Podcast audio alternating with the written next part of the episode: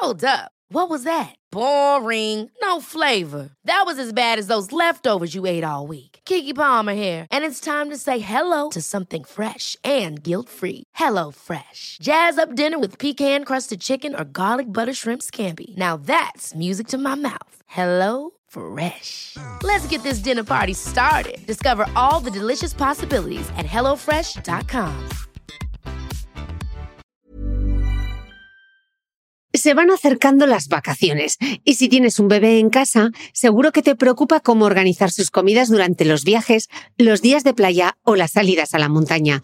Una opción cómoda y muy socorrida son los potitos de Nutriben, porque saben cuánto te preocupa dar a tu bebé tarritos nutritivos y con todas las garantías. Los potitos se preparan aquí en España con los mejores ingredientes, como frutas, verduras, carnes o pescados, y solo emplean aceite de oliva virgen extra.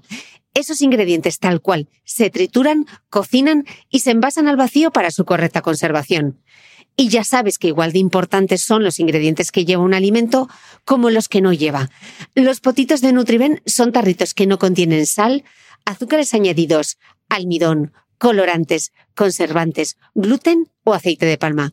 Recuerda que los únicos potitos son de Nutriben. Gracias a Nutriben y a su marca Potitos por apoyar los buenos contenidos en este podcast.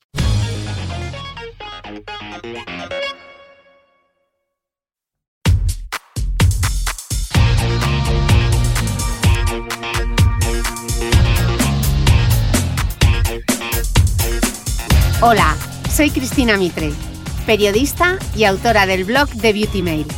Bienvenidos a mi podcast, donde todas las semanas charlaré con los mejores expertos de la cosmética, la nutrición, el fitness y el bienestar, para que te sientas bien y te veas mejor.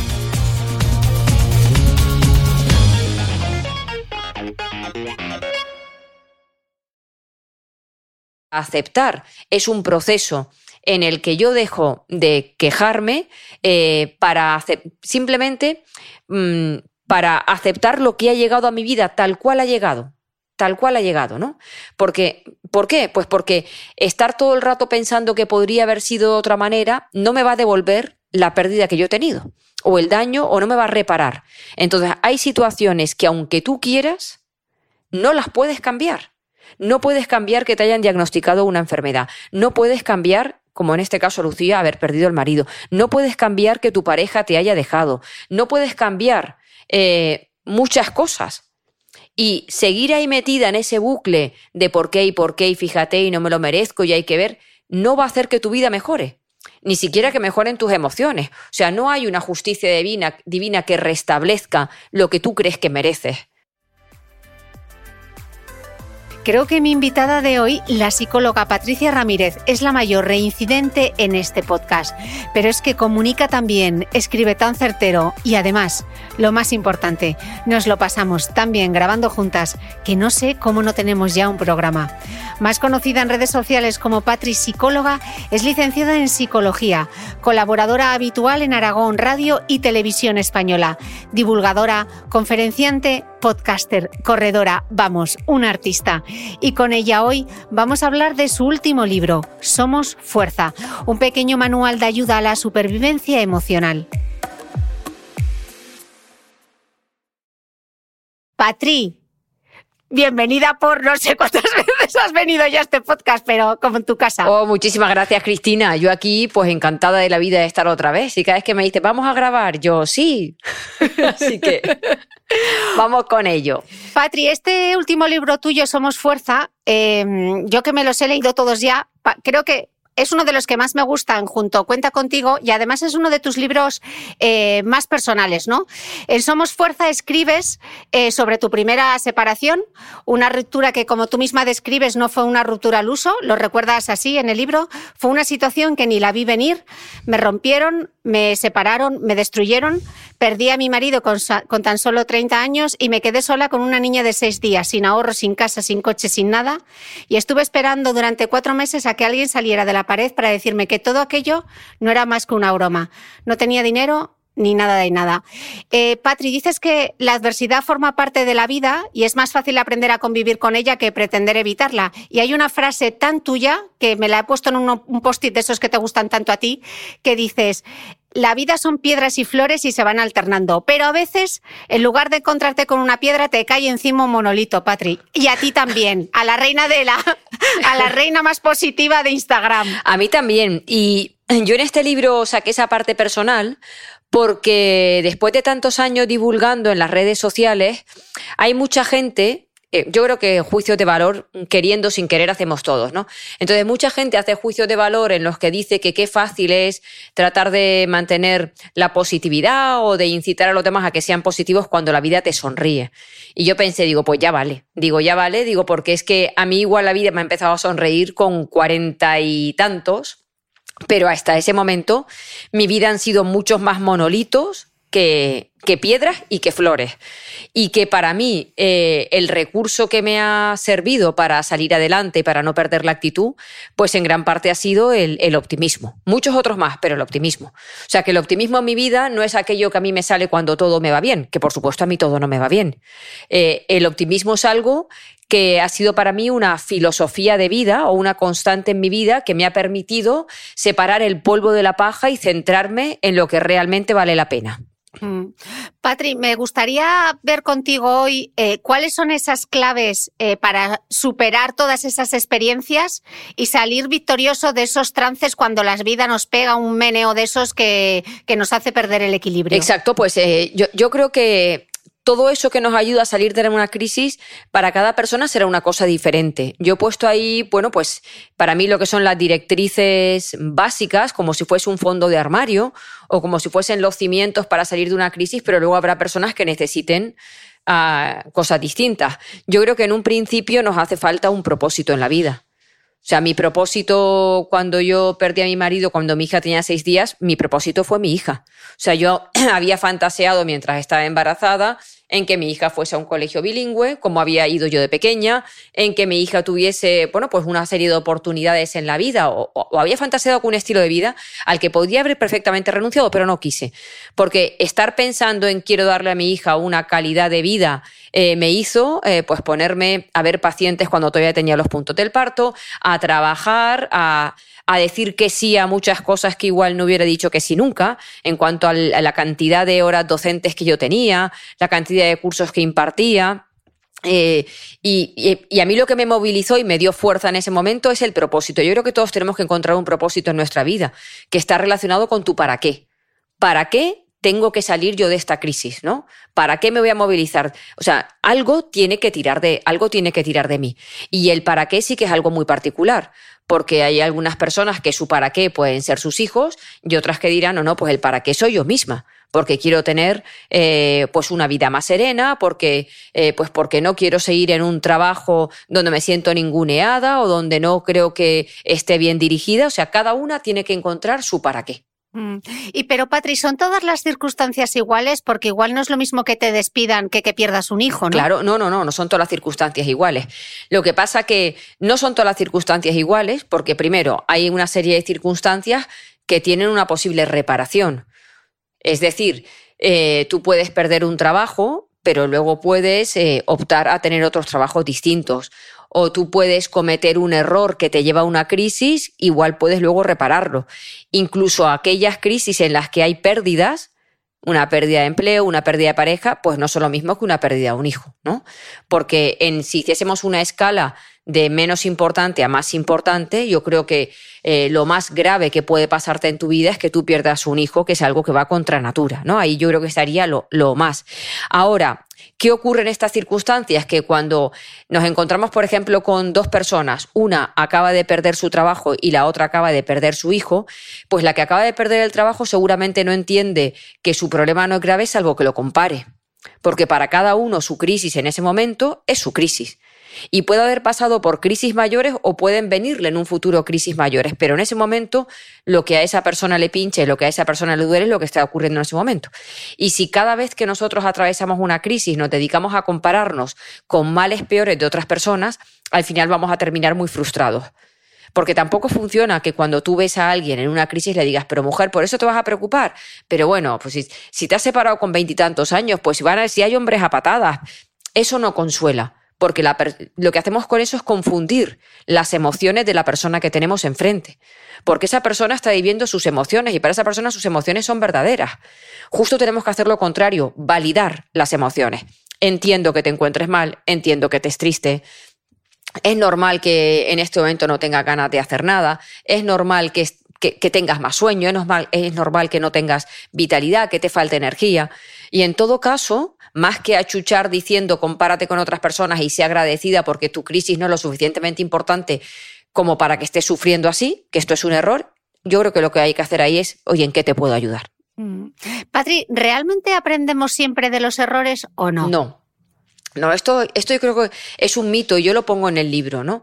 La gente te dice, bueno, pues en, los tiempos estos de pandemia, seremos, luego seremos mejores personas, es que luego saldremos fortalecidos. No es verdad. O sea, el simple hecho de vivir una experiencia traumática a las personas en general no nos transforma. A un porcentaje pequeño de la población seguro que sí. Pero la mayoría de las veces cuando tú vives una situación traumática eh, o una pérdida, tú imagínate que eres una mujer controladora y celosa en tu relación de pareja y al final tu pareja se cansa de ti y te deja. Y tú enamorada perdida. ¿Esa experiencia te va a cambiar? No. Lo que te va a cambiar es que tú decidas elaborar un cambio personal, acudir a un psicólogo, eh, que te ayude a ser una persona menos celosa, menos controladora, que tú vayas introduciendo esos cambios en tu vida para que cuando encuentres otra pareja, te puedas comportar de una forma eh, que ayude a que el amor se mantenga, no, a perderlo. O sea, el hecho de haber perdido una pareja por ser celosa no te va a llevar a dejar de ser celosa. Si tú conduces con el móvil en la mano y tienes un accidente pequeño, pues si lo tienes grave ya igual ni lo cuentas, eh, pues durante tres, cuatro meses tú vas a tener miedo a coger otra vez el móvil. Pero llegará un momento en que el miedo se pase, porque esto, porque si nosotros viviésemos con todos nuestros miedos del pasado y las experiencias traumáticas, no podríamos vivir. Entonces, normalmente empezamos a olvidar, empezamos a relativizar, le perdemos el miedo y volvemos a cometer los mismos errores. Entonces, si yo realmente quiero que una experiencia dura, que una crisis me deje un aprendizaje, lo que tengo que hacer es eh, sentarme y pensar, a ver, ¿qué ha provocado esta situación? ¿Yo en qué medida puedo tener responsabilidad, que a veces que no la tenemos. Si esto me volviera a ocurrir en un futuro, ¿qué tendría que hacer? ¿O qué he aprendido que me guste y a partir de ahora cómo lo cambio? Si durante la pandemia nosotros hemos aprendido que teníamos una crisis de valores, que nos faltaba el sentimiento de pertenencia o ser más responsables o ser más generosos, yo creo que lo que hemos aprendido vamos a tratar de realizar ejercicios para seguir manteniéndolo. Si no, mm, por el hecho de haberlo vivido, no se va a mantener. Mm, y hablando del ejercicio, como las dos somos grandes defensoras del entrenamiento de fuerza, que a ti te gusta mucho el TRX, parece que la resiliencia se entrena como si fuese eh, el bíceps, el tríceps o el isquiotibial, ¿no? ¿Es así, Patri? Y si es así, ¿Cómo se entrena? Claro que es así. La resiliencia, por supuesto que se entrena, eh, porque es una cualidad con la que las personas no nacemos, ¿no? Eh, yo creo que todos y todas tenemos dentro una persona resiliente eh, porque todos tenemos fuerza de voluntad o todos podemos ser disciplinados. Eh, lo que ocurre es que hay personas que no lo tienen entrenado. Entonces, la resiliencia, el autocontrol, la fuerza de voluntad eh, son habilidades o destrezas que nosotros podemos desarrollar. Bueno, pues la resiliencia, que se entendería como la capacidad de adaptarnos o de sobreponernos a la, a la adversidad, pues lo primero que yo trabajaría ahí sería el término de inteligencia adaptativa. ¿Vale? A las personas lo de la, adaptabilidad eh, nos cuesta mucho porque normalmente estamos en nuestra zona confortable donde todo es previsible, donde el riesgo es pequeño, donde no vamos a cometer muchos errores, así que eso de estar adaptándonos a situaciones distintas como que no lo necesitamos. Pero la inteligencia adaptativa todo la llevamos dentro. Y la inteligencia adaptativa es lo que permite que ante una nueva circunstancia yo elabore nuevas rutinas, eh, piense en, tenga creatividad para buscar otras soluciones, eh, sepa poner mi foco de atención en lo que sigue sumando. ¿no? Adaptarnos eh, está incluso dentro de la definición de, de resiliencia. Así que el primer punto para mí sería saber aunque no lo hayas puesto en práctica, saber que tú tienes capacidad de adaptación, que la mayoría de la gente dice, yo sería incapaz de hacer esto, si yo me viera en la situación seguramente que me hundiría. Y luego cuando vivimos situaciones traumáticas nos damos cuenta que sí que tenemos esa capacidad, porque las personas nos adaptamos, porque nuestra mente y nuestro cuerpo está preparado para adaptarse. Entiendo que la gente dude de que tiene esa adaptabilidad porque la mayoría de las veces no la necesitamos y sería eh, muy costoso a nivel de vitalidad y de energía tener que estar adaptándonos diariamente a cosas que no necesitamos. Pero lo primero es saber que todos y todas tenemos capacidad para poder adaptarnos. Una vez que nosotros nos hemos adaptado, yo creo que ahí lo más importante tiene que ser empezar a elaborar un plan. O sea, la resiliencia no viene de que yo me siente en un sillón y diga, ah, tengo capacidad de adaptación, ¿y ahora cómo salgo de aquí? No, vamos a elaborar un plan, ¿vale? Y elaborar un plan es, eh, pues, ¿qué está pasando? Es, ver cómo generamos nuevos hábitos, ¿no? Eh, Mm, ¿Qué tengo que hacer yo ahora en este momento? ¿De qué me puedo ocupar? Porque ante una crisis que te sobreviene, hay cosas de las que te puedes ocupar y otras que no. O sea, si tú, a ti, por ejemplo, te acaban de dejar, tú no puedes ocuparte de convencer a la persona de que no te deje. Te ha dicho que te va a dejar. O sea, esa tarea es totalmente absurda. Pero en este momento sí puedo decir, a ver, tengo que tomar el control con las cuentas del banco que la llevaba mi pareja y yo no tenía ni idea. O tengo que aprender a organizarme ahora con los niños eh, porque los voy a tener una semana sí una semana no. Y yo tengo que empezar a cocinar porque cocinaba hasta ahora mi marido. O sea, hay cosas de las que sí me tengo que adaptar. Yo creo que en esa resiliencia también es importante pues, llevar un diario de todo lo que sí está funcionando en tu vida. Porque cuando una persona sufre una crisis, primero siente una inseguridad tremenda. Hay que ver cómo he metido en esto, cómo ha podido pasar esto a mí, yo es que soy idiota, es que no me di cuenta, es que no lo vi venir, o qué injusta es la vida, y estamos en ese concepto de queja. Eh, y claro, estamos tan, eh, estamos metidos en la rueda del hámster, dando vueltas, dando vueltas a todo lo que no funciona. Claro, ¿Tú nuestra lo llamas, Sí, tú lo llamas estado de draque, ¿no? El, a esa situación, ¿no? El draque. Que es la drama, y el drama, la queja, el draque, me encanta. Claro, claro, es esa situación en la que monto un drama, me siento la persona más desgraciada del planeta y no hago más que quejarme quejarme de por qué me ha pasado esto a mí, por qué la vida ha sido injusta conmigo, por qué esta persona eh, me ha sido desleal, por qué he tenido que tener este accidente, por qué he salido yo a esta hora de la mañana, por qué sigue lloviendo. Claro, en el momento en que la queja puede ser, eh, puede ser muy reparadora eh, o, terapéutica si le dedicas un ratito. Un ratito en el que compartes con los demás, sacas sacas hacia afuera todo lo que te está molestando dentro, pero si tú solo te dedicas a la queja, tu mente no tiene capacidad para centrarse en las cosas que siguen funcionando de tu vida, que esas son las que nos van a hacer que nos sintamos seguras todavía, eh, y tampoco nos damos cuenta pues, de las cosas buenas que hay alrededor, que las hay, incluso en medio de una queja, en un, perdón, en medio de un drama, siguen habiendo cosas que funcionan. Hay gente que te ofrece ayuda, eh, llega la primavera, eh, sigues en tu trabajo, si, la crisis no tiene que ver con tu trabajo, tus hijos te, tus hijos te siguen queriendo a pesar de que te hayas divorciado, eh, puedes seguir quedando con amigas, puedes seguir practicando tus aficiones, pero no, tú solo piensas en me han abandonado, le he dado 20 años de mi vida, este tío es un desgraciado, fíjate lo que me ha montado ahora cuando yo le he dado todo lo que tenía. Claro, con esa visión no podemos mm, ser resilientes y mirar hacia adelante. Mm. Entonces, un propósito mm. en la vida, esa capacidad de adaptación, el que elaboremos un plan, eh, que dejemos la queja de lado para poder focalizarnos en las soluciones y empezar a caminar, ocuparnos de lo que tenemos que, de lo que podemos controlar.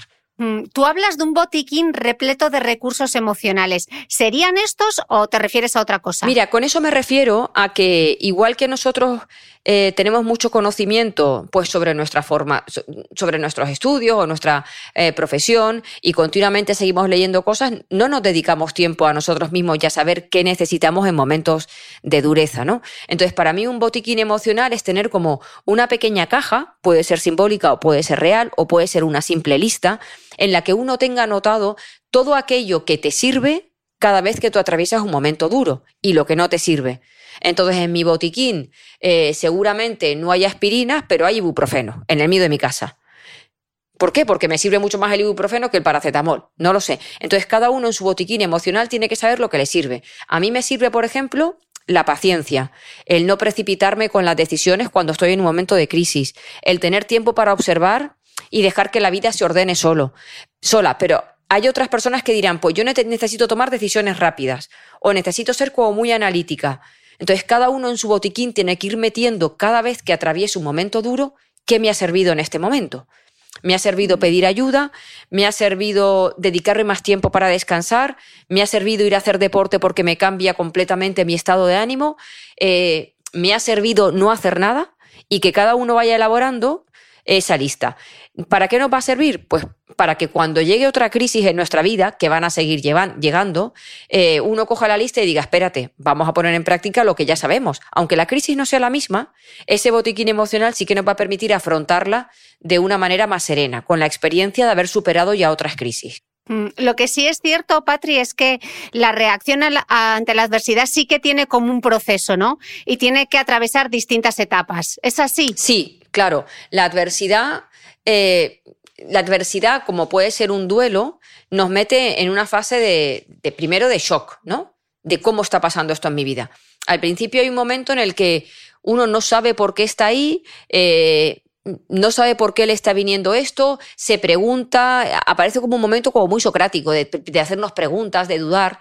Y luego hay personas que necesitan de una manera como muy impulsiva empezar a ordenarlo todo, a tirar cosas, a tomar decisiones que yo, yo, no, yo no pertenezco a ese grupo, yo soy como un poco más observadora y necesito, mm, como, yo le digo, disociarme. Es como si me sentara en un sillón y viese en una televisión lo que le está ocurriendo a Patricia y lo viese como un espectador.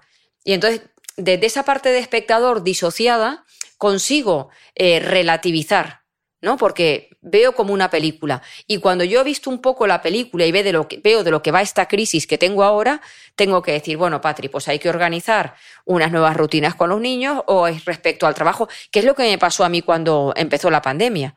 A mí se me vino todo abajo, Cristina, todo. Y en ese momento me esperé. Yo no dije, bueno, pues reacciona ya, ¿eh? Venga, monta talleres virtuales ya, haz algo ya. Yo dije, no, no, no, espérate.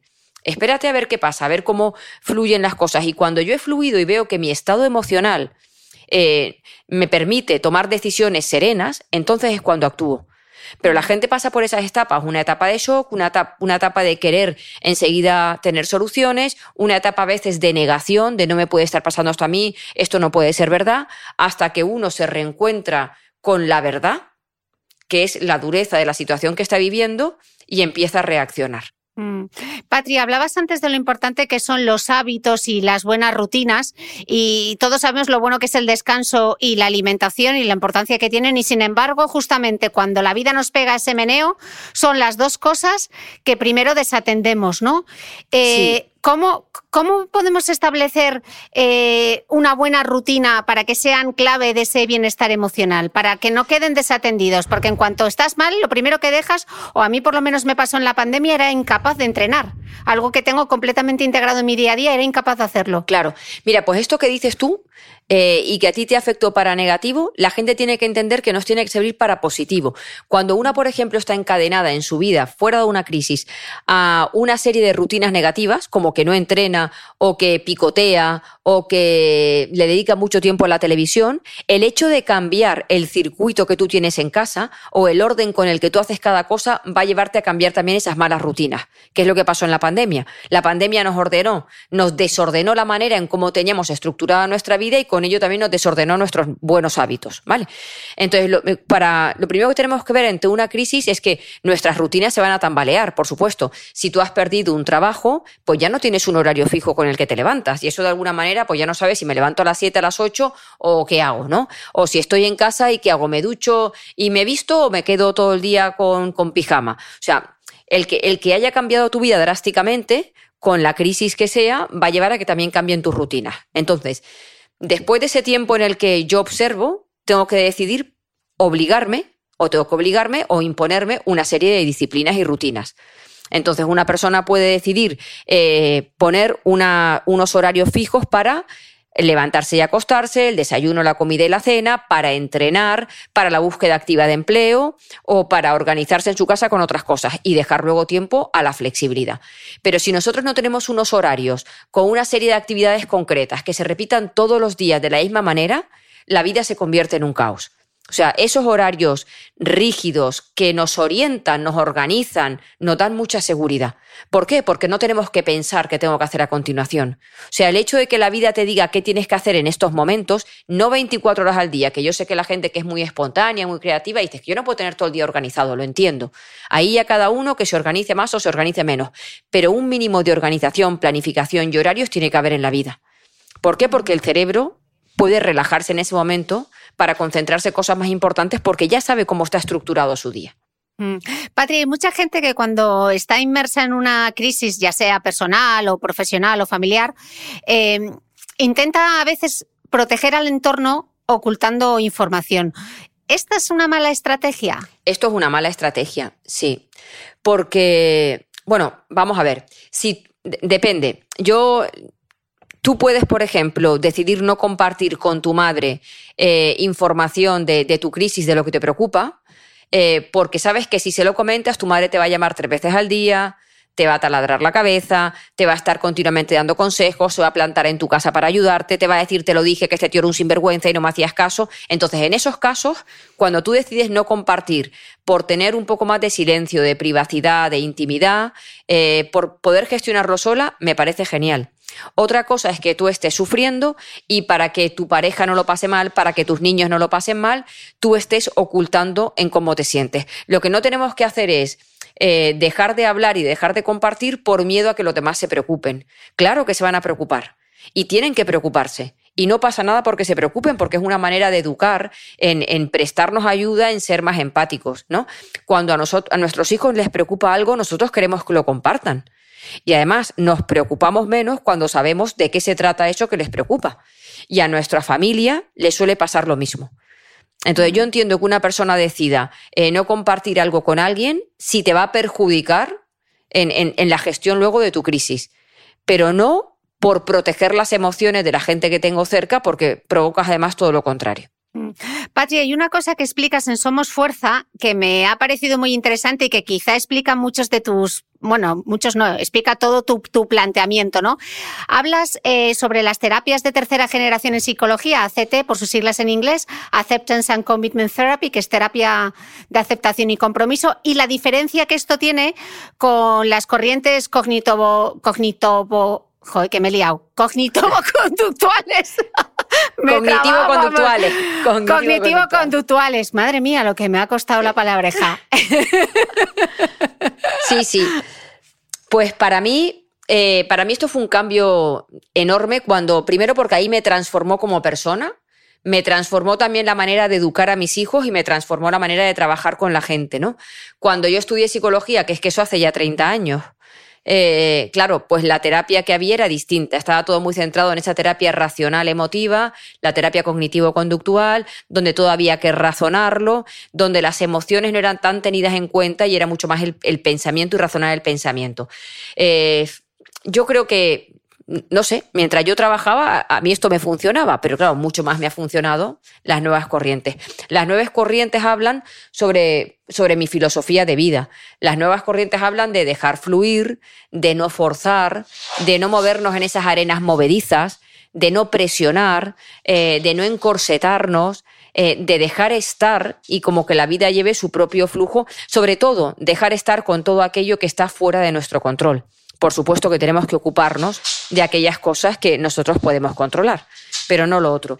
Entonces, a mí esto me llevó a, reducir muchísimo eh, mi nivel de exigencia, eh, abandonar completamente el perfeccionismo, a ser como mucho más tolerante, respetuosa y amable conmigo misma y con mi vida, y a tener una educación, yo lo llamo educación buenista con mis hijos, que es dejarlos estar, dejarlos estar, no forzar sus tiempos y esto aplicado a una crisis, pues le pasa lo mismo, ¿no?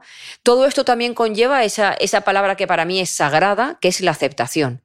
Aceptación de la vida tal y como te viene, que no significa que yo deje de trabajar en mí, porque si yo quiero con 50 años tener, bueno, pues tener salud, sentirme flexible, sentirme fuerte y sentirme mona, ¿por qué no? Tengo que salir a correr. O sea, voy a aceptar que la vida me... No, yo voy a salir a correr y yo voy a trabajar la fuerza y voy a tratar de gustarme.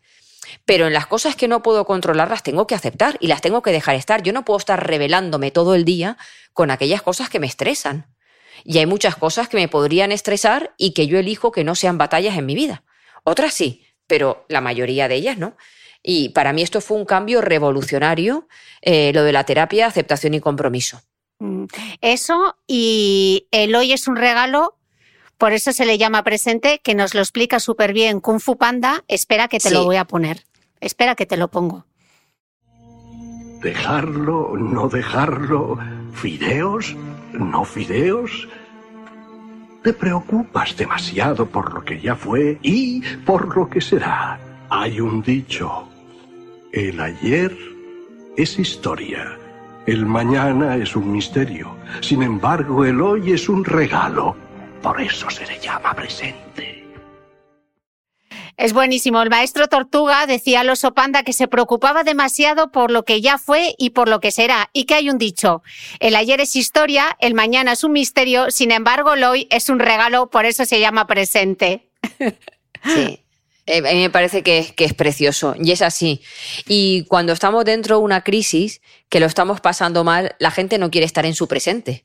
Porque su presente, ¿qué es? Su presente es la toma de conciencia de que voy a poner distancia con mis padres porque me están amargando la vida, de que me han dejado y me acabo de separar, que he perdido un trabajo, que me acaban de diagnosticar una enfermedad eh, y no sé cómo voy a, cómo va a ser mi progreso. Ese es mi presente, mi presente es duro, entonces no quiero estar en él. Y estoy todo el rato pensando, jo, pues hace un mes estaba tan bien, pero ¿qué ha pasado? Fantaseo con algo que me va a dar mucha nostalgia. O estoy pensando, bueno, pues a ver si dentro de unos meses, cuando el tratamiento de su. Y estoy poniéndome nerviosa con el futuro. Claro, en ese presente, como yo decía antes, están pasando cosas bonitas a pesar de la crisis. Y el que yo pueda estar ahí y me relaje y acepte que esto haya venido a mi vida, incluso no tengo ni que pensar, si ha venido a mi vida por algo será, porque ya estoy esperando a ver por qué será. Es, ha venido a mi vida y esto ahora es así. Y en este momento, eh, ¿yo qué puedo hacer por eh, seguir disfrutando de las cosas que tengo alrededor. O sea, el tratar de buscar esa serenidad en nuestro momento presente, aunque nuestro momento presente sea una ola que me acaba de revolcar, nos va a permitir atender lo que ocurre de otra manera. Ya, yo lo entiendo, Patri, de verdad. Y entiendo que, mm, que hay que estar en el ahora, etcétera, pero. y que sí, que el presente debe ser nuestro lugar favorito y preferido, como tú dices en el libro, pero cuando el presente es tan desgarrador, y ahora, por ejemplo, estoy pensando, me viene a la mente Lucía B, ¿no? Lo que ha pasado, que ha perdido a su marido con cuatro niños. ¿A qué tal? Yo la veo ahora en el día a día día a día y digo, ojo, ole por ella que se está agarrando a todas esas cosas, ¿no? Pero qué difícil, qué difícil. Dificilísimo, si es verdad. Si yo, yo, yo, he estado ahí dentro y en ese momento es como yo digo, yo solo miraba a la pared diciendo que alguien salga y me diga que esto es una broma. Claro, pero a pesar de que eso es una conducta natural, te ayuda poco. Te ayuda poco porque estás fantaseando con algo que no va a pasar, ¿no? Incluso uno se pone a mirar para atrás y decir en qué momento de mi historia pasada yo tendría que haber metido el botón de pausa para que no esté ocurriendo lo que está ocurriendo en este momento. Pero eso no va a ayudar. A eso le puedo dedicar yo unos minutos al día. Pero en este momento yo que tengo que estar, eh, pues aferrada a mis cuatro hijos en ese caso, o aferrada a mi niña, aferrada a mi trabajo, y decir, dentro de este caos, y tengo que llorar, por supuesto, yo no puedo decir, venga, aquí no pasa nada, ¿eh? Aquí vamos para adelante y oculto mis emociones, que por los niños... No, no, no. Yo en ese presente tengo que llorar, tengo que ver cómo me siento, tengo que ver lo que estoy aprendiendo, lo que estoy experimentando, lo que voy construyendo junto a mi hija o Lucía, junto a sus cuatro hijos. O sea, tenemos que vivir ese momento. Momento para que nos deje huella, incluso una huella eh, de dolor, porque es que el dolor forma parte de la vida, es que no es algo que nosotros podamos evitar, es que el dolor forma parte de la vida. Mm. Patri, tú de hecho en el libro compartes eh, cómo aprender a estar en ese presente. Hablabas justo de apretar ese botón de pausa, tener más paciencia. ¿Qué otros recursos tenemos? Eh, ¿Cómo se aprende a estar presente? Bueno, para estar presente yo creo que por un lado tenemos que trabajar, eh, para mí lo más importante, porque lo que nos saca del presente son los pensamientos, ¿vale? Entonces, para estar en el presente tenemos que aprender a tomar distancia con todos esos pensamientos que nos quieren robar de este momento y nosotros por naturaleza nos enredamos con ella, ¿vale? Nos enredamos con esos pensamientos de los que hemos hablado tanto siempre, que están fantaseando con por qué a mí, fíjate, y qué horror y qué dolor y no lo entiendo, ¿vale? Entonces, hay ejercicios relacionados con la terapia, aceptación y compromiso, como gracias mente, no puedo atenderte ahora, este no es un buen momento, yo cuando pueda ya hablaré contigo, ahora estoy concentrada en otro tema. O sea, tengo que ser capaz, lo primero de todo, de tomar distancia con todo eso que invade mi cabeza y que quiere secuestrarme de alguna manera. Y a lo que suelo dedicarle mucha atención porque en ese momento creo que me reconforta, pero luego me doy cuenta que no, ¿vale? Entonces lo primero es aprender a tomar distancia emocional con esos pensamientos, los ejercicios de difusión que vienen en el libro de Ruth Harris. Luego yo creo que hay que dedicarle mucho tiempo a, a, la meditación, aunque sean minutitos al día. ¿Por qué? Porque meditar nos permite tomar conciencia de qué está pasando en un solo espacio de tiempo. ¿Vale? Entonces, el hecho de respirar, conectar conmigo, estar aquí, me va a ayudar luego a que cuando no esté meditando también pueda realizar ese ejercicio. Lo siguiente para mí es poner atención plena en la vida que estoy teniendo. Si ahora me siento a comer con mis hijos, yo trato de decir, venga, atención plena. ¿Qué está pasando? ¿Cuál es la conversación? ¿Qué nos está ocurriendo en este momento? ¿Cuáles son los sabores? Eh, qué colorido tenemos, de qué estamos hablando, qué estamos sintiendo. Lo mismo con mis hijos, estoy comiendo como si estoy viendo un capítulo de, Netflix o si estoy leyendo, ¿vale? Es poner at atención plena. Entonces, entre la atención plena, la meditación y el separarnos de nuestros pensamientos, tendríamos que ser capaces de estar en el presente. Tú hablas de ponerse recuerdos visuales que te ayuden a generar el cambio. ¿Eso cómo se hace, Patri? mira, cada vez que nosotros deseamos cambiar, que el cambio puede ser aprender a estar más en el presente o el cambio puede ser hacer ejercicio, lo que tú quieras, eh, normalmente el propósito lo tenemos claro, pero luego se nos olvida. ¿Por qué? Porque en nuestro día a día nuestras rutinas y nuestros hábitos no forma parte, el deporte no forma parte de ellos, ni el estar presente tampoco, que hemos puesto estos dos ejemplos.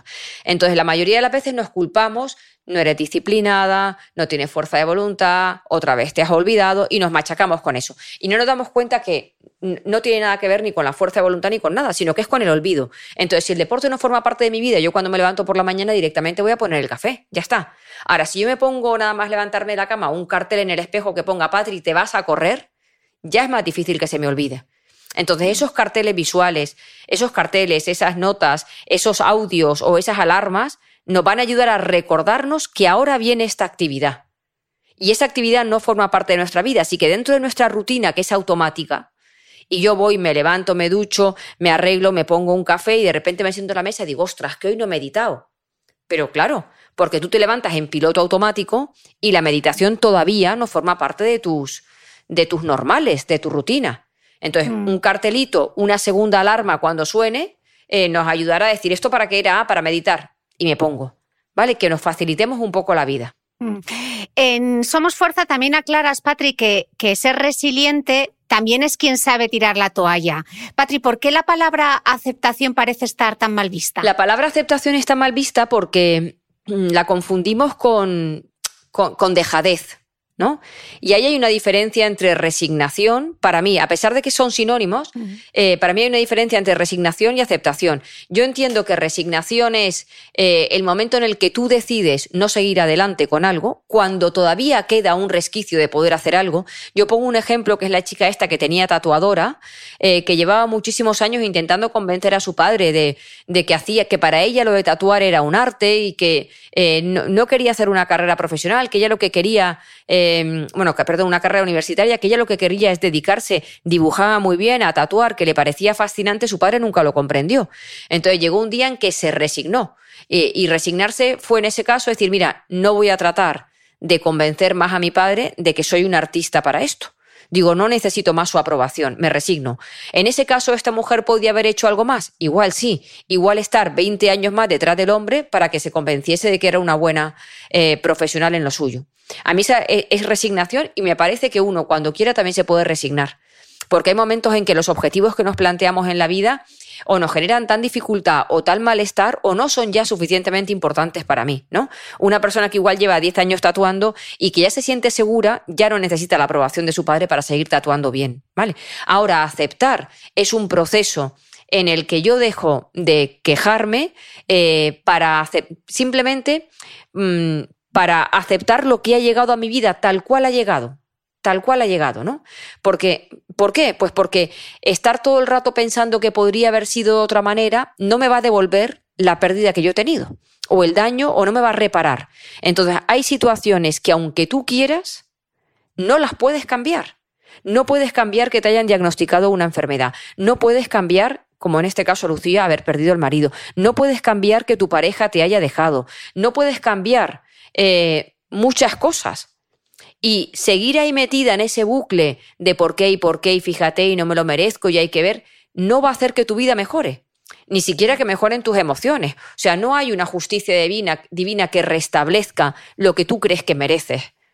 Pero cuando perdemos tanto tiempo dándole vueltas a lo que pensamos, ¿no? Que, que, que nos merecemos, pues al final terminamos con mucho más, con mucho más dolor, con mucho más dolor. Entonces, aceptar en ese momento significa decir, oye, ya, ya está, ya está. A partir de ahora, eh, yo voy a dejar la vida tal y como está, esto ha pasado en mi vida y tengo que enfocarme en cómo seguir adelante. Es como que, que no hay más, ¿vale? E incluso reconocer, aquí he perdido. Sí, he perdido. Y, alguien diría, no, no, pero yo soy una mujer maravillosa, a mí no me tenían que haber dejado. Sí, pero has perdido. Siendo una mujer maravillosa, has perdido. Y no pasa nada porque en la vida haya batallas o guerras que perdamos, tampoco pasa nada.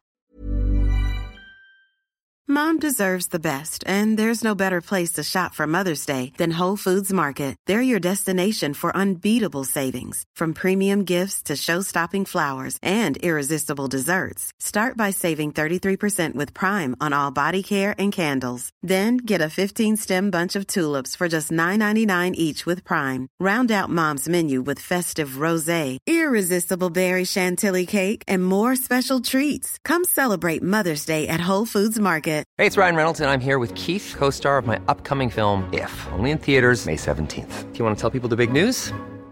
All right, I'll do. Sign up now and you'll get unlimited for $15 a month in six months of Paramount Plus Essential Plan on us. Mintmobile.com slash switch. Upfront payment of $45 equivalent to $15 per month. Unlimited over 40 gigabytes per month. Face lower speeds. Videos at 480p. Active Mint customers by 531.24 get six months of Paramount Plus Essential Plan. Auto renews after six months. Offer ends May 31st, 2024. Separate Paramount Plus registration required. Terms and conditions apply if rated PG. ¿Sabías que los bebés son capaces de autorregularse y comer lo que necesitan? Hasta el primer año, la leche ha de ser su alimento principal, bien sea lactancia materna o artificial, y poco a poco podrán ir probando diferentes texturas y alimentos. Ahora, con buena temperatura, a todos nos gusta salir más de casa, y en verano pasamos mucho tiempo fuera, en la playa, la montaña o recorriendo el mundo. Si tienes un bebé que ya ha empezado con la alimentación complementaria, para esos momentos puedes contar con los diferentes tarritos que ofrece Potitos. Hay recetas para bebés desde 4 y 6 meses y solo llevan ingredientes como frutas, verduras, carnes o pescados que se trituran y se envasan tal cual. Los potitos de Nutriben son tarritos seguros, fáciles de conservar y transportar, ya que no necesitan refrigeración, tan solo mantenerse en un lugar fresco. Se calientan en microondas o al baño María, sin conservantes ni azúcares añadidos. Gracias a Nutriben y a su marca Potitos por ser nuestro mecenas del mes.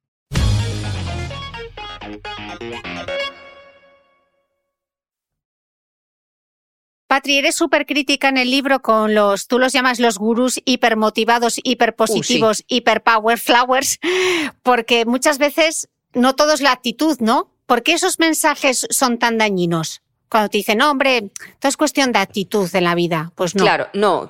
Mira, pues son muy dañinos porque a la gente le hacen sentir culpable y responsable de su situación.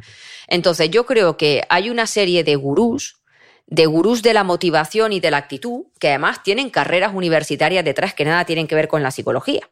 O sea, pueden venir de las finanzas, del marketing y todo esto, que van predicando que el 100% de, que el 100%, que, que tu actitud es tu 100% y que si tú quieres, no hay meta que se te resista y que los techos los marcas tú y tu actitud, que en esta vida podemos con todo, que poder es querer. A mí eso me parece tremendamente dañino, porque estamos confundiendo a la gente. Aparte de que me parece, mm, me parece completamente naif también y, sin base. O sea, una persona que tenga un poquito de conocimiento sobre neurociencia sabe que todos tenemos una carga de neurotransmisores distintas y que hay personas muy afortunadas en este caso como yo, que somos muy poco vulnerables a la ansiedad y que me pase lo que me pase en la vida, mi ansiedad no se tambalea, y gente que es muy vulnerable a la ansiedad y que con menos de lo que yo he pasado lo sufre más, ¿vale?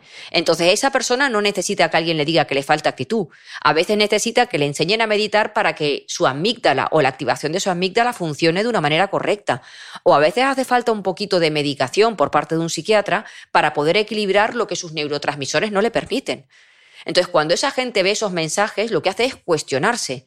no tengo la actitud suficiente, no pongo de mi parte, es que soy una vaga, es que no sirvo para nada, es que yo soy débil, es que no voy a poder, es que fíjate aquella que se le ha muerto un hijo y levanta la cabeza y mira qué vida tiene, y aquel que se reinventó y perdió un trabajo. Oye, es que los cerebros funcionan distintos. ¿Podemos cambiar nuestros niveles de dopamina, serotonina? Claro que podemos hacerlo, pero la gente tiene que saber cómo. Y a base de actitud, actitud, actitud, eh, insuflando esto, la gente no se va a motivar. Y luego también me parece, ese tipo de mensajes me parecen como muy clasistas. Así te lo voy a decir, clasistas. ¿Por qué? Porque el que lo dice está cobrando 3.000 euros por una charla y en su casa seguramente que cada uno de sus hijos tiene un ordenador personal. Pero tú dile a una familia ahora que apenas tiene internet y que durante la pandemia ha compartido un solo ordenador eh, para cinco personas en una casa, que todo lo que tienen que hacer sus hijos es tener actitud. No. Tus hijos necesitan un portátil para cada uno, necesitan una wifi que vaya rápida, necesitan poder tener las mismas condiciones socioeconómicas que la gente que está predicando que todo es actitud. Entonces, que la actitud es importante, por supuesto, te lo dice una que, que, cuando mi hija tenía seis días salí de la nada. De la nada no, de menos, de menos cosas que me han arrastrado muchísimo tiempo. Pero no solamente era de actitud. Yo tenía un grupo de amigos maravilloso que me apoyaba, tenía una suegra que me traía la compra casa para que yo pudiese trabajar, o sea, tenía ayuda. O sea, no todo fue actitud. Y tenía conocimientos de psicología, que, le pilla, pues le pilla a una persona que es eh, pues administrativa y, no, no tiene lo que yo tenía en la cabeza. Mm, es el privilegio, ¿no? Que a veces se nos olvida ese privilegio que nuestras circunstancias también nos ayudan y ese poquito de suerte también. Por supuesto que, es, que la suerte. Nos merecemos, nos merecemos las cosas. Sí, todo el mundo se las merece, pero no todo el mundo parte de las mismas circunstancias personales y vitales, ¿no? Exactamente, claro que no. Incluso la propia inteligencia. Oye, no todos nacen con la misma inteligencia. Una persona que tiene un nivel de inteligencia mayor, en general, pues a veces tiene más capacidad para buscar soluciones o para ser eh, o para adaptarse mejor. O sea, a mí me parece que predicar esto es como eh, no, no, no, sé, ya no, ya no encuentro ni la, ni la palabra, me parece que es de descerebrado. Sí, es de descerebrado. Oye, Patri, me ha apuntado eh, como si fuesen una pizarra de esas tuyas, porque me parece estupendo esta parte del libro y me vas a permitir que haga un spoiler porque es maravilloso, porque necesito leer esta parte de tu libro. Pones 10 situaciones, pones 10 situaciones que debemos aceptar para poder ser más resilientes y felices y las tengo aquí escritas para repetirlas contigo como si fuese un mantra, casi como si fuese el credo de, de Patri psicóloga porque me hiciste, me emocioné un poco, la verdad, cuando las leí en el libro. Dices, la primera es aceptar que no podemos con todo. Aceptar que la gente opina sobre nosotros y nos juzga. ¿Y cómo me cuesta a mí esta? Aceptar que somos vulnerables.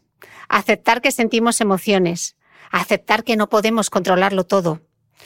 Aceptar que no somos perfectos y nunca lo seremos. Aceptar lo que somos y cómo somos. Aceptar nuestro pasado y aceptar la parte injusta que tiene la vida. Es maravilloso, Patri. Así es, es que estas son cosas que nosotros no podemos cambiar. No podemos cambiar. Y me parece que si tú te enredas en por qué me ha pasado esto a mí y querer cambiar esto que no puedes cambiar, estás poniendo tu atención y tu energía en el lugar equivocado, porque no va a tener un premio. O sea, que tú te enredes con que fíjate la gente por qué me tiene que criticar, cuando yo esto lo he hecho con buena intención, porque claro, las que divulgamos en redes lo hacemos con buena intención. Y lo hacemos pensando en que lo que vamos a divulgar, va a buscar, va a gustar. Pero siempre sale alguien con una puñetería, claro. ¿Por qué? Porque no conocemos el estado emocional ni las circunstancias de todas esas personas. Y cuando nos hacen una crítica, eh, muchas veces eh, una crítica, pues bastante negativa, porque hay gente que hace crítica positiva que es maravillosa, pero una crítica negativa pues es como, no me lo merezco. Pero si estoy haciendo como una labor social y tú vienes con esta puñetería, ¿no? El otro día ahí me pasó, pero tú fíjate que yo no leí ni la parte negativa. No sé qué había colgado lo de, hacer el bien, ¿no? De que, las personas, que, una buena persona no es aquella que no, deja de hacer el mal, sino que sobre todo hace el bien. Eh, y el sobre todo lo puse junto, ¿no? Y se escribe separado. vale, pues claro, yo, yo a esta edad no sé por qué chocheo con estas cosas, pero hay veces en que me planteo cosas de esta de ortografía que se me han olvidado. Entonces la persona me puso, eh, me encanta el mensaje, hasta ahí bien, pero sobre todo va eh, separado. también bien. Y luego me puso, no cometas estos errores de Nini. Esa parte ya sobra.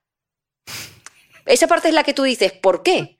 ¿Por qué me estás comparando con un Nini, no? O sea, quédate en el. mm, sobre todo va separado, Patri, porque para la próxima no se te olvide. Y yo le contesté encantada. Muchas gracias. Y alguien le dijo. Si este es tu comentario a una frase tan bonita es que no te has enterado de nada, ¿no? Pero es que yo no había leído lo del Nini, luego lo leí y dije, "Pe- pero qué necesidad, ¿no? Es como decir, toma. Ese toma que tenemos en la población, pues claro, a la gente, a la gente que tratamos de compartir algo, que has puesto tu ilusión haciendo el post-it, que has puesto los colores, le has hecho la foto, le has puesto luz, lo subes. Es como decir, joder, qué ganas de tacar las narices. Pero bueno, ya está. También habrá que ver, igual esta mujer pues es profesora de instituto y ve cada error que está hasta el moño y la mujer pues lo comentó. Bueno, la mujer no, que es un hombre, que yo me dio por llamar la mujer y alguien me dijo que es un tío. Y dije, ay, vale, pues yo le ponía, reina, gracias. Y alguien me dijo que es un tío. Así que, sí, sí, pues, pues es normal que, que, nos cuesten aceptar estas cosas, nos cuesta. Pero lo que yo digo, no aceptarlo no tiene premio. O sea, la vida no va a llegar un día y te va a decir, oye Cristina, por todo lo que has sufrido con las críticas, te voy a regalar ahora 10.000 seguidores. De repente, yo qué sé, o cualquier regalo. No, no, no, eso no va a pasar. Oye, Patri, hablabas antes del concepto de la inteligencia adaptativa, que fue acuñado por Stephen Hawking, que lo cuentas en el Sí. libro, y que para ti es, es, pues, uno de los grandes pilares de la resiliencia. Eh, y hablas también en el libro de la importancia de ser compasivos, porque seguimos repitiendo modelos equivocados, dices, basados en la autocrítica y el castigo. ¿Cómo nos gusta lo de autoflagelarnos y luego flagelar al, al compañero? al ¿no? prójimo, sí. ¿Y por qué nos gusta esto? Yo creo que en un principio nos gusta porque creemos que es un sistema de aprendizaje, pero no lo es. O sea, la gente entiende que si tú te has equivocado tiene que haber un castigo. Y como a veces el castigo no te lo va a poner nadie, pues te lo pones tú. Te tratas mal, no te lo dejas pasar, te equivocas, te, te machacas, pensando en que a ver si así aprendo. Pero es todo lo contrario. Cada vez que tú te haces a ti misma sentir mal por algo, tu cerebro se bloquea y no va a aprender. Lo que va a aprender es cuando tú eres compasiva. Yo el otro día, cuando escribí el sobre todo, mira, miro el sobre todo, nunca más se me vuelve a olvidar, así te lo digo. nunca más. Pero yo me reí de la situación. Esto me pilla a mí hace 20 años, cuando no había visto toda la terapia de tercera generación. Y Quito te el la miseria. Claro, y lo quito y lo hago de nuevo. Yo pensé, ¿qué coño? Así pensé, digo, ¿qué coño voy a quitar yo el post-it? Digo, este se queda como está. Digo, y que aprenda también todo el mundo que venga aquí que vea ahora esto. Lo corregí en el texto, pero vamos, yo en otro momento me hubiese digo, pero ¿cómo he podido hacer esta animalada? Madre mía, me hubiese tratado fatal. Y ahora lo vi, corregí el texto y dije, pues ya está. Pero me quedé tan fresca. Pero el tan fresca es a base de, pues ya está bien, sí está bien, pues sí, ya he compartido, ¿qué más quiero? No, es como, se acabó. Ahora, ¿aprender he aprendido? Por supuesto, he aprendido que sobre todo va separado y a la próxima lo voy a poner bien. Pero no he necesitado sufrir. Y a la próxima te pones la camiseta de me la suda. Me la suda. Esa también. Buah, claro que es que- sí, sí, sí, totalmente.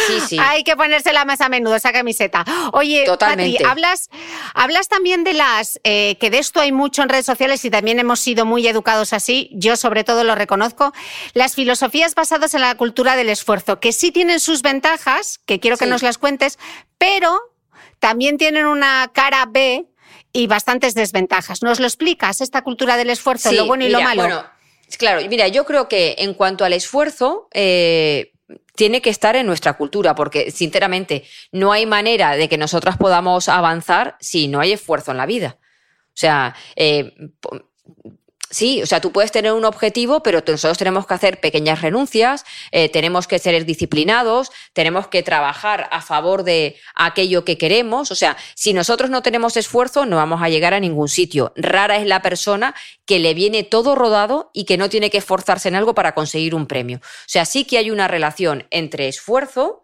y... eh, y éxitos. Hay una relación. Bueno, más que entre el éxito, sobre todo hay una relación eh, con, con aquello que tú vas construyendo, ¿vale? Porque no siempre que te esfuerzas hay un premio seguro, ¿vale? Que eso también lo tenemos que inculcar, que esta es otra, que, esta es otra cultura, ¿no? Eh, si tú te esfuerzas, al final lo consigues todo. No es verdad. Volvemos otra vez a lo mismo, que no todos en la vida tenemos... eh, bueno, pues eh, unas facilidades que ayuden a que el esfuerzo se convierta en, éxito. No es así, ¿no?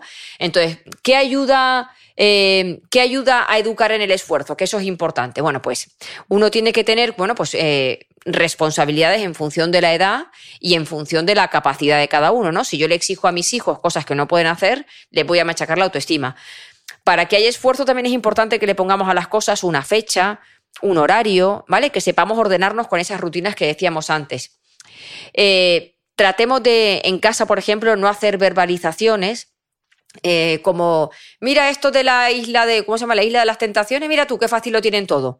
Donde estamos relacionando tener éxito en la vida, si eso se puede llamar éxito, con estar en una isla paradisíaca, ¿no? Eh, vamos a valorar sobre todo eh, el esfuerzo y lo que voy construyendo en lugar de lo que consigo, porque igual tu hijo va a entrenar cada día, no es el mejor jugador del mundo, pero cuando sale el chaval disfruta, pues ya está. Si el esfuerzo está en ir a entrenar, en estar con sus compañeros, en que vaya aprendiendo la técnica, la táctica, ya está, ¿no? Eh, ahí está un poco eh, el, tema del esfuerzo y saber que el esfuerzo tiene que estar y que, que hay que incitar a los nuestros a que esté.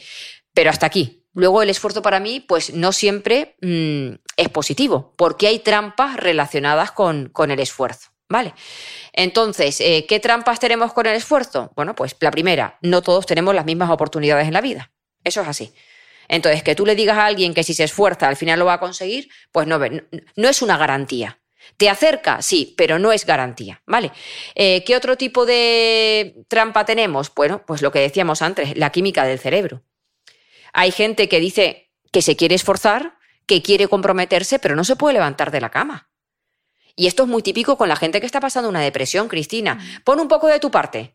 Es que si pusieras un poco de tu parte, pero levántate de la cama, pero, pero que no tiene la capacidad, que esa persona necesita igual un poco de, de, medicación para poder tener eh, esa parte, porque su genética en ese momento o su, su parte vulnerable no le permite comprometerse y que tú le estés achuchando le va a hacer sentir peor, ¿no?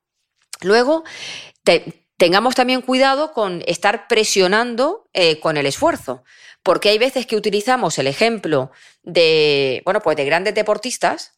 Mira Nadal cómo se esfuerza, mira qué cabeza tiene, mira fulanito, mira aquella persona que es tetrapléjica, la manera que tiene de enfocar la vida. Pero ¿cuántas personas hay así en el universo? Diez.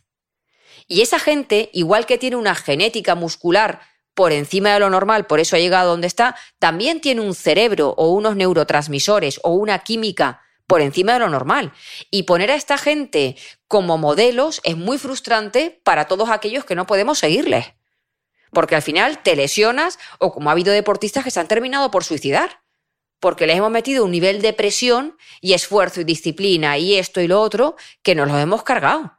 Entonces, ojito, que el esfuerzo está bien. Yo digo siempre que la exigencia y el esfuerzo está bien, pero una mejilla, un poquito. Ya está, que hay que hacer otras cosas en la vida. Mm. Patri, otra cosa de la que hablas eh, en el libro y me parece muy interesante es el autocuidado, ¿no? Que lo vemos ahora mucho en redes sociales y parece como trending topic, que está muy bien el autocuidado, pero tú también adviertes que a veces este mensaje se malinterpreta. Cuéntanoslo. Sí.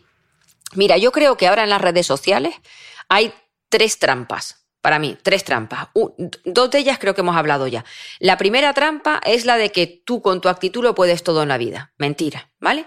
La segunda trampa para mí tiene que ver con la, la, felicidad. Todos podemos ser felices, ¿no? Y parece que la felicidad tenga que ser un sentimiento universal al que todos tenemos que aspirar cuando la felicidad es una emoción más dentro de un abanico de emociones y tiene que aparecer en momentos del día. Ya está. Y el tercero tiene que ver con el, más que con el autocuidado, con el yo me amo, ¿vale? Eh, con el yo, mi, me, conmigo.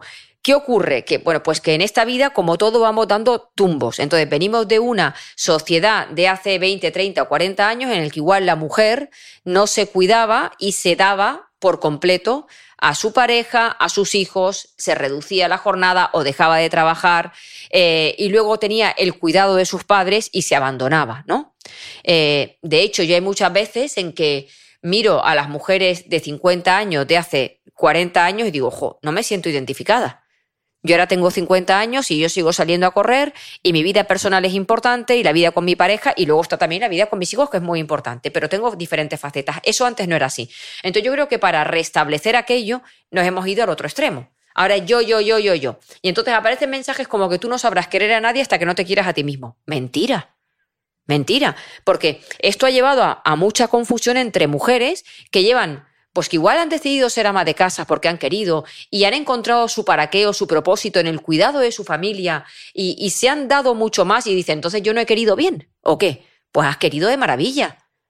¿No? Entonces yo creo que no podemos mandar ese tipo de mensajes. Yo creo que quererte a ti misma es importantísima, quererte, respetarte, dedicarte tiempo, pero en ningún caso tienes que ponerte o tienes que ser algo que sea una fila en la que tú estés la primera. O sea, más que una fila, yo creo que puede ser como algo horizontal en la que estemos todos y todos tengamos el mismo sitio. O sea, e, el amor es algo tan grande que no hace falta que tú estés primero para poder compartirlo luego con otros. En los momentos en los que una mujer o un hombre se han sentido inseguros, no se han querido, se han rechazado, han estado con baja autoestima, han sabido querer a sus hijos, a sus padres, a sus hermanos, a sus amigos. O sea, no es incompatible. Entonces, el autocuidado, fundamental. Soy la primera que lo practico. Yo tengo una serie de prioridades en mi vida que no pienso cambiar. Unas prioridades relacionadas con la actividad física, eh, con mi meditar un ratito, con la belleza, no, porque no, la verdad es que yo no me lavo el pelo y se me. Y ya te hecho protectora, que ya te he hecho protectora. Ya me he hecho protectora, ya me he hecho protectora. Y, y te vas a la cama limpina y fres y te vas a la cama limpina y fresquina. Eso siempre, pero ahora ya me pongo alguna crema. Ahora ya con alguna crema lo alto. Claro que yo empecé a ponerme una crema con 40 años. Hasta ahí, pues la lata ni vea y hoy tira para adelante. Eh, o sea, yo para mí el autocuidado es fundamental, pero no puede sustituir o, ser algo que, que, si no está, parece que excluye lo demás. Eso es lo que yo no entiendo. Que andamos ahora perdidas. O sea, tengo que quererme más, tengo que quererme más. Bueno, ya te querrás. Patri, hablas también en, el libro de, la autocomplacencia para subir, lo expresas así, subir de nivel en el juego de la aceptación. ¿Qué es esto sí. de ser autocomplaciente y qué tiene que ver con la resiliencia? Mira, la autocomplacencia para mí es lo que pongo en el libro, que es un nivel por encima de la aceptación, ¿no? Porque es la satisfacción por los propios actos o por la propia eh, manera de ser. O sea, mmm, ya no es que yo acepte mi entorno y lo que ha pasado, que me ha llegado esta desgracia o que tengo este problema o esta enfermedad. No, no es que lo acepte, es que yo me gusto, me gusta mi forma de ser, me disfruto, me río conmigo, lo que escribo me encanta, lo que comparto, mi trabajo, estoy bien conmigo. Y ahora la gente cree que para ser autocomplaciente uno tiene que tener la vida perfecta. Porque ¿cómo me voy a gustar si rechazo el tamaño de mi pompi? ¿Cómo me voy a gustar y cómo me voy a disfrutar si me miro en el espejo y me veo el paso del tiempo? Este es el problema. ¿Vale? Autocomplacencia es que esto que está está bien. Y vuelvo otra vez, que tú seas autocomplaciente y en este momento te disfrutes y te arregles a pesar de que tú digas me sobran 5 kilos, pero yo tal y cual estoy, me arreglo, me pongo bonita, me voy a la calle, me tomo una cervecita con mis amigas o estoy a gusto en casa, no significa que tú quieras seguir cuidando tu deporte, tu alimentación, tu sueño, tu meditación. No lo excluye. Lo que excluye es la crítica mmm, feroz que te haces a ti y que te impide vivir. Porque seguimos educadas en que si no me critico no avanzo. Y que tengo que estar todo el día sacándome defectos para que eso me lleve a superarme. Que esa es otra, que igual una un día decide dejar de superarse, que tampoco pasa nada. ¿No? Que yo creo que, claro, todo el día es que, ¿y ahora qué te vas a dedicar? ¿Y ahora cuáles son tus objetivos? ¿Y ahora cuáles son tus próximos metas? Pues ninguno. O si, o igual surgen, pero una no puede estar sintiéndose bien solamente cuando tiene un nuevo propósito en la vida o un nuevo proyecto, porque si no es que vamos continuamente detrás de la liebre. ¿no? Y, y yo o, el compararte, o el compararte con lo que eras capaz de hacer antes, ¿no? Yo lo contaba el otro día en redes sociales, claro. después de haber corrido maratones, y ahora soy corredora de 5 kilómetros y estoy súper orgullosa de lo que me cuesta subirme a la máquina de correr como un hámster y ponerme ahí. Cada momento tiene sus circunstancias, ¿no, Patri? También sí, hay que sí, aceptarlas. Claro, exactamente. Y el, el hecho de que tú puedas disfrutar de cómo estás aquí y ahora, sin críticas, sin juicios de valor, tal y como eres, ya está a mí me parece que, jo, eso es un regalo, porque además eso te da como una relajación y te quita las piedras de la mochila y es como decir, no tengo que competir más conmigo. No me tengo que estar todo el día superándome. Yo estoy bien así, ¿vale? Me voy a seguir cuidando, pero voy a disfrutar de cómo estoy ahora. Mm. Es que hemos caído en la trampa de competir hasta con lo que no se debe. O con una misma, ¿no? Competir contigo Claro, misma, bueno. que ya es lo más trágico, ¿no? Y las madres que compiten con sus hijas, porque están buenísimas, estupendas, y les genera rabia mm, no estar... Pero ¿cómo vas a estar igual que tu hija de 20 años si todas las niñas con 20 años son ideales y una con 40 o 50 pues ya no está igual? Y no pasa nada. Y estás ideal dentro de tus 50 años. O sea, e- esa competitividad con todo, con la delgadez, con la vejez, con el pelo, con la profesión, con la vecina, con que una hace deporte. y- O sea, se compite con todo. Yo es que. mm, Es que soy muy poco competitiva. Lo fui cuando era muy joven, lo era mucho en el deporte, sobre todo, porque claro, he sido deportista, pues era competitiva. Y yo ahora soy de las personas que juega al parchís o voy al tenis y digo, voy a ganar. Digo, voy a ganar. Y pierdo y digo, joder, he perdido. Y me da igual. Porque la gente me dice, no puede ser que seas competitiva y te da igual perder. Digo, me importa un pepino. Para mí competir es en el momento del gusanillo, de motivarme y de va a ganar, Patri, va a ganar. Y luego pierdo. Y me voy tan feliz.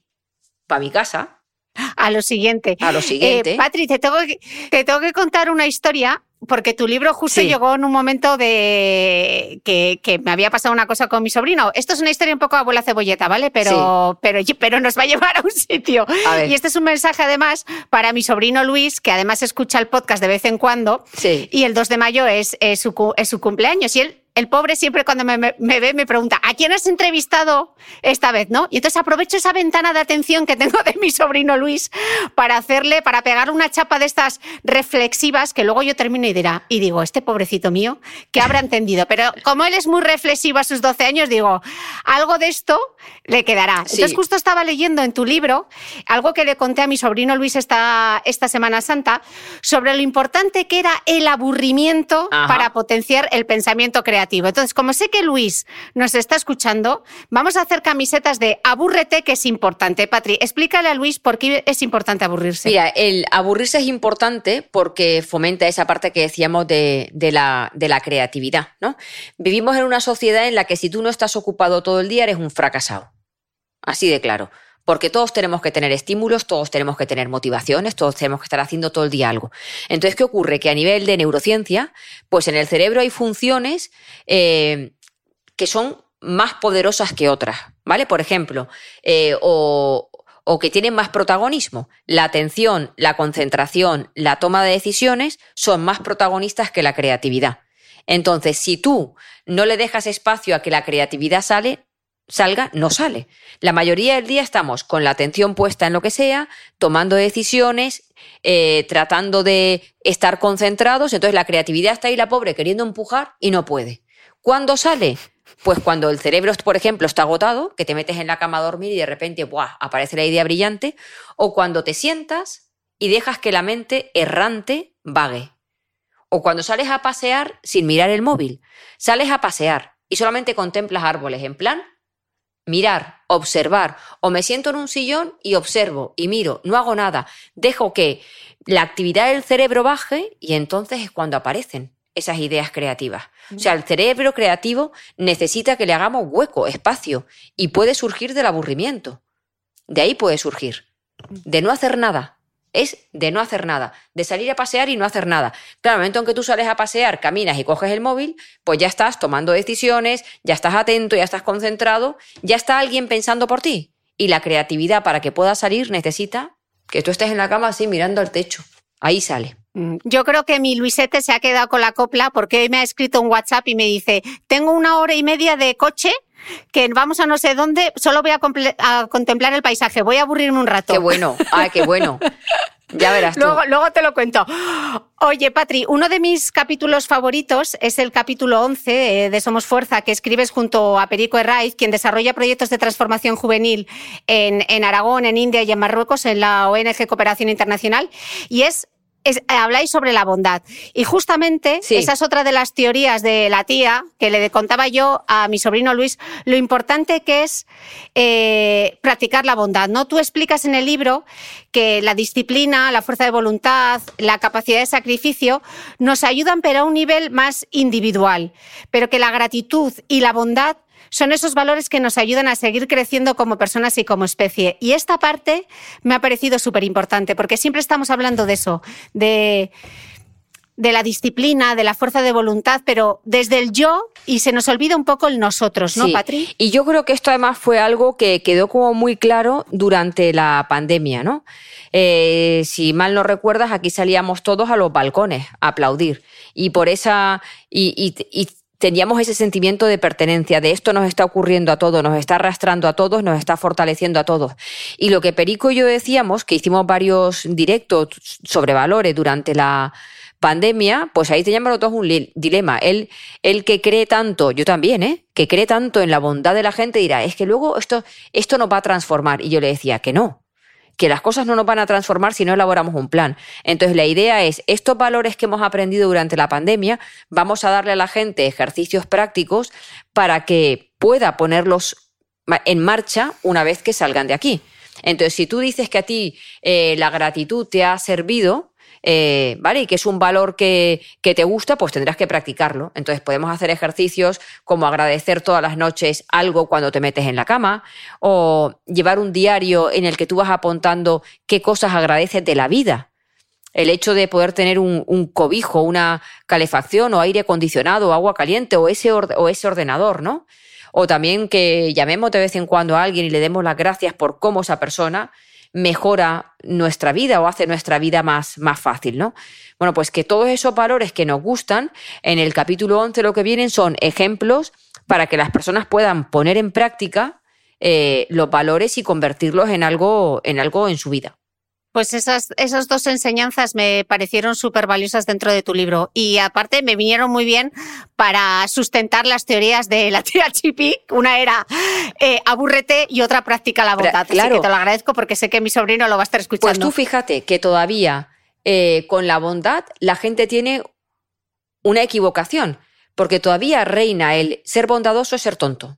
Ser bueno es tonto, que hay que ser más espabilado en la vida. Yo cada vez que cuelgo un post en el que hablo de ser buenas personas es, sí, pues a mí no veas tú las veces que me han tomado el pelo, pues cada vez que eres bueno nunca te viene de, de retorno. O sea, la gente está resentida con la bondad y no nos damos cuenta que la bondad, eh, yo creo que la bondad y el amor van de la mano y que tener la bondad por bandera te permite mm, pues comportarte como una persona de bien y dejar una huella bonita en la gente que te rodea que aún así la- que siendo buena la gente te va a follar. Fo- uy follar.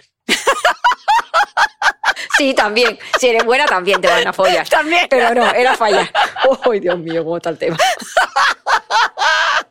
Esto no lo pienso editar porque ya te ha pasado, esto ya te pasó en un colegio. Hoy solamente te... en un colegio.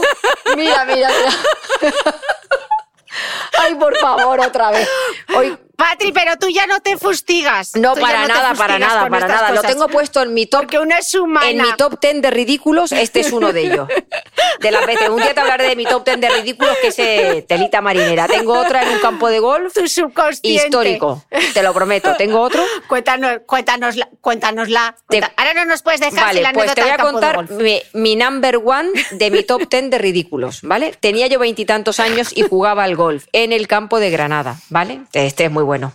Eh, y jugaba una. Estábamos en un campeonato. Claro, en un campeonato era mixto. A ti te toca en la partida gente que no conoce de nada. El golf es como muy protocolario y muy. ¿Vale? Muy tranquilo, muy paciente, muy tal, muy esto, no se grita. Es como muy educado, ¿no? Eh, que luego la gente en su casa será, mm, no sé cómo son, pero ahí es educado. Llegamos a- al hoyo, en ese caso creo que era el hoyo 3, era un par 4 con un lago enorme. Pasar ese lago era muy complicado. Vale.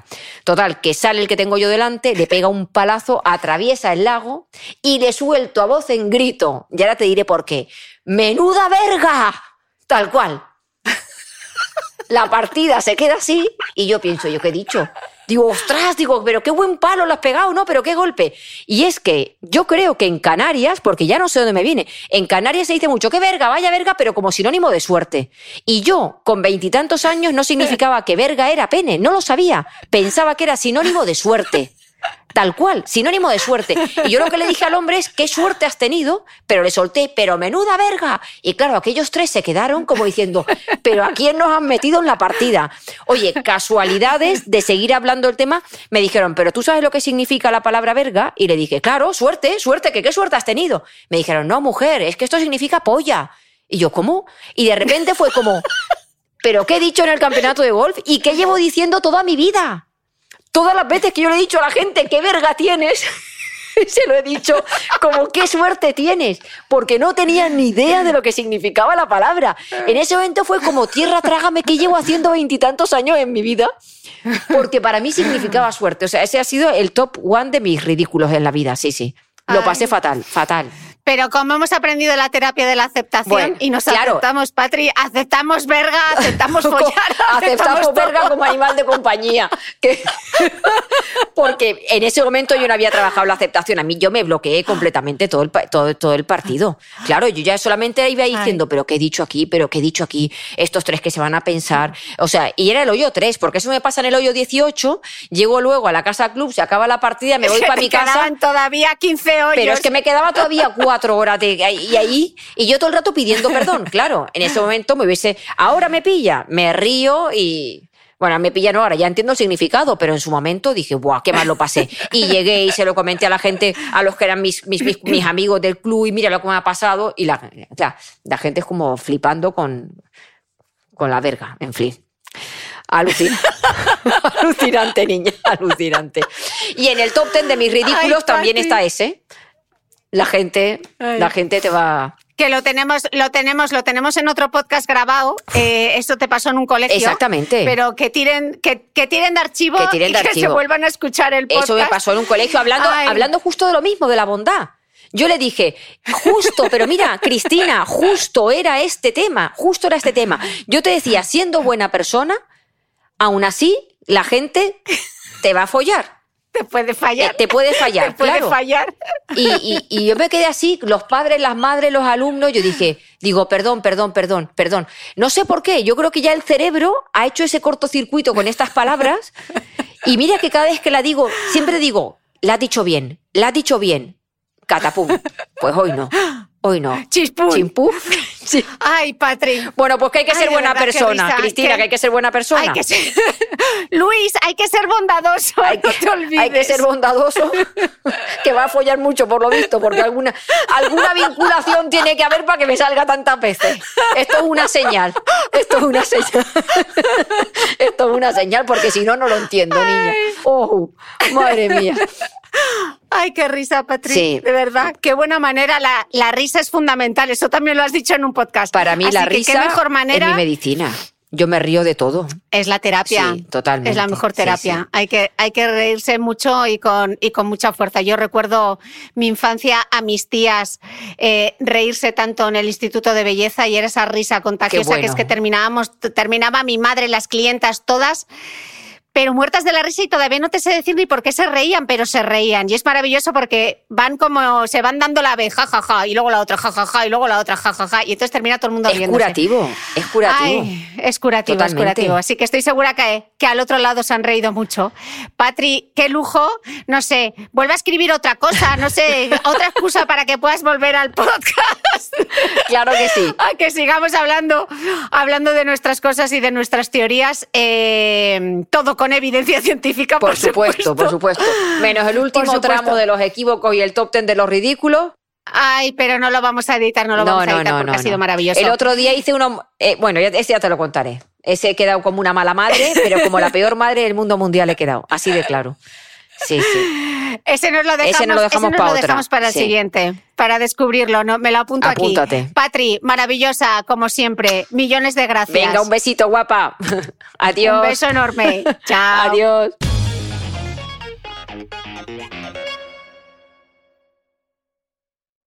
En homenaje a la memoria de mi amigo David Beriain, periodista asesinado en Burkina Faso. Tiene gracia, Beriain, que termine hablando de ti en este podcast sobre la aceptación y el compromiso. Qué oportuno todo, ¿verdad? Parece que te estoy viendo con los brazos en jarras, echándome una sonrisa pícara y diciéndome, pero vamos a ver, Mitre. Porque en la facultad nos llamábamos así, por nuestro primer apellido. Tú eras Beriain, Rafa era Cores y yo era la Mitre.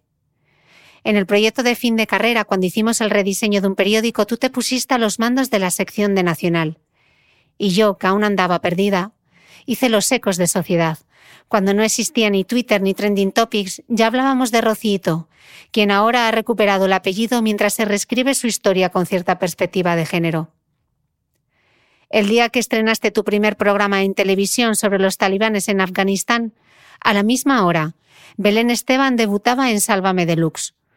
Tu programa lo vieron más o menos un millón de espectadores, alrededor de un 7% de share. Ella tuvo un 23%.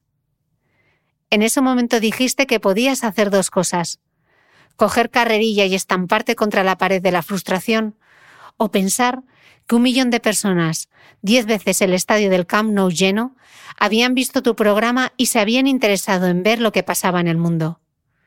Eso es lo que hay que hacer, centrarse en eso, dijiste. Y eso hiciste. Imagino que si me oyeses ahora hablar de ti, lo harías como solo tú escuchabas, siempre bien atento, pero con pudor, bajando la mirada hasta la punta de tus botas y acariciándote esa barba rubia tuya de pirata que llevabas ya en primero de carrera. Dirías que no era para tanto. David Beriain era para sus amigos de la facultad el reportero, el periodista. El resto escribíamos cosas. Cuando levantaba la mano en clase ya sabías que iba a poner al profesor en un brete, y no podías evitar compadecerte de él. Siempre vio claro que el mundo era un lugar lleno de buenas historias, y él quería contarlas todas. De Argentina a Galicia, pasando por Irak hasta Burkina Faso. Allí grabó la última, porque fue asesinado el pasado lunes 26 de abril junto al cámara Roberto Fraile. Llevo dos días que no me quito el shock del cuerpo, y escuchando de nuevo este podcast reconozco tantas cosas de ti, Beriain. Nos quedan tus historias, esas que grabaste y sobre las que escribiste. Incluso estoy segura de que te hubiese convencido para que hicieses un podcast. Pero de ti me guardo para siempre el recuerdo de tu bondad. Eras, como dice Patri, una persona de bien. Hiciste del periodismo tu propósito y del contar historias tu forma de vida. Decías que el tener la oportunidad de escuchar esas historias es lo que hace que nuestra profesión merezca la pena. Por ti y por las buenas historias siempre. Descansa en paz, amigo. Ojalá que la luna pueda salir sin ti. Ojalá que la tierra no te bese los pasos. Ojalá se te acabe la mirada constante la palabra precisa, la sonrisa perfecta. Ojalá pase algo que te borre de pronto, una luz cegadora, un disparo de nieve. Ojalá por lo menos que me lleve la muerte para no verte tanto, para no verte siempre en todos los segundos, en todas las visiones Ojalá que no pueda tocarte ni en canciones.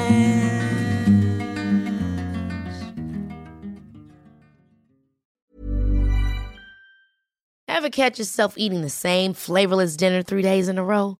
Dreaming of something better? Well, HelloFresh is your guilt-free dream come true, baby. It's me, Kiki Palmer.